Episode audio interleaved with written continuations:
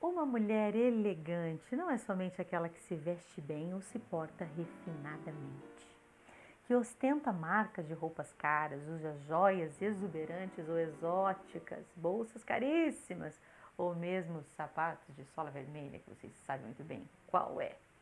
Uma mulher elegante realmente, ela é elegante até de pijama preto com bolinha amarela uma mulher realmente elegante, ela é de qualquer jeito, de camiseta e calça jeans. Pois elegância não se trata de uma expressão de percepção externa, exibição, exibição de conta bancária ou coisas do gênero. Não, ao contrário, é uma questão de calibre da alma.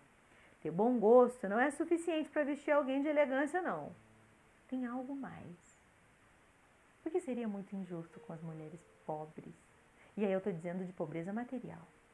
Eu me lembro das primeiras vezes que eu fui para Roma na vida. Meu Deus, eu estava absurdamente emocionada. E aí tem uma, uma avenida bem na frente da Basílica de São Pedro, que é a Via da Conciliação.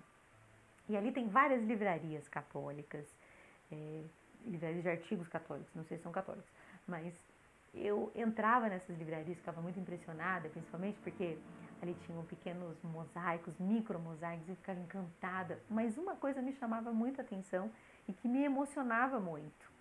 Em uma delas, eu entrei ali bem do lado direito da Via da Conciliação, para quem olha para o Vaticano, e eu entrei, era, era uma, tinha uma mesinha, assim, um lugar de exposição só de materiais sobre Madre Teresa de Calcutá. E eu peguei um daqueles folhetos e fiquei é, um daqueles livros e fiquei olhando as fotos de Madre Teresa de Calcutá. Toda enrugada, gente. Eu não sei, era, era uma coisa. Toda velhinha, toda miudinha, toda encolhida em nome de algo que essa mulher amou, que foi o ser humano. Em nome de algo a, a, que essa mulher se dedicou a vida inteira, que foi viver pela caridade.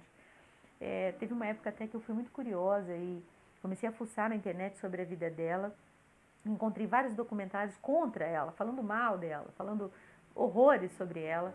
E ao mesmo tempo encontrei coisas maravilhosas. E uma das histórias mais lindas que eu encontrei sobre Madre Teresa foi de um jornalista americano que foi até Calcutá para poder acompanhá-la durante um dia de trabalho com os pobres.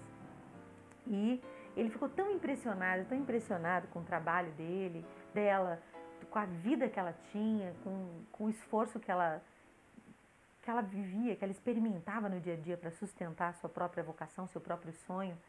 E ele disse uma coisa para ela que ficou historicamente marcado, assim.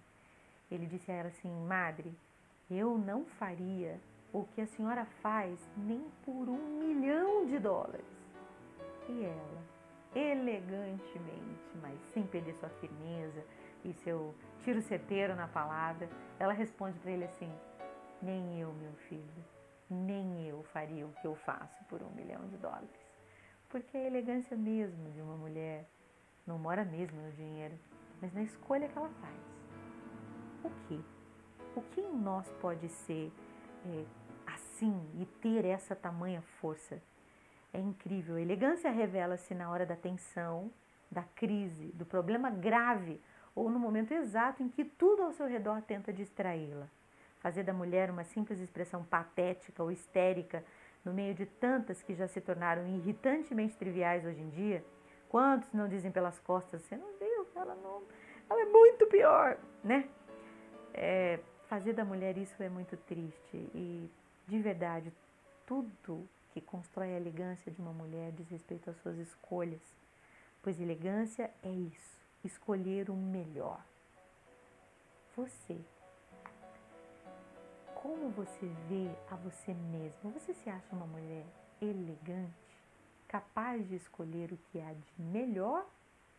Ou você tem se conformado com a vida e vivendo uma vida mediana, achando que você não merece e se estabeleceu no pior? Você me diga, me escreva aqui. Você acha que você pode ser uma?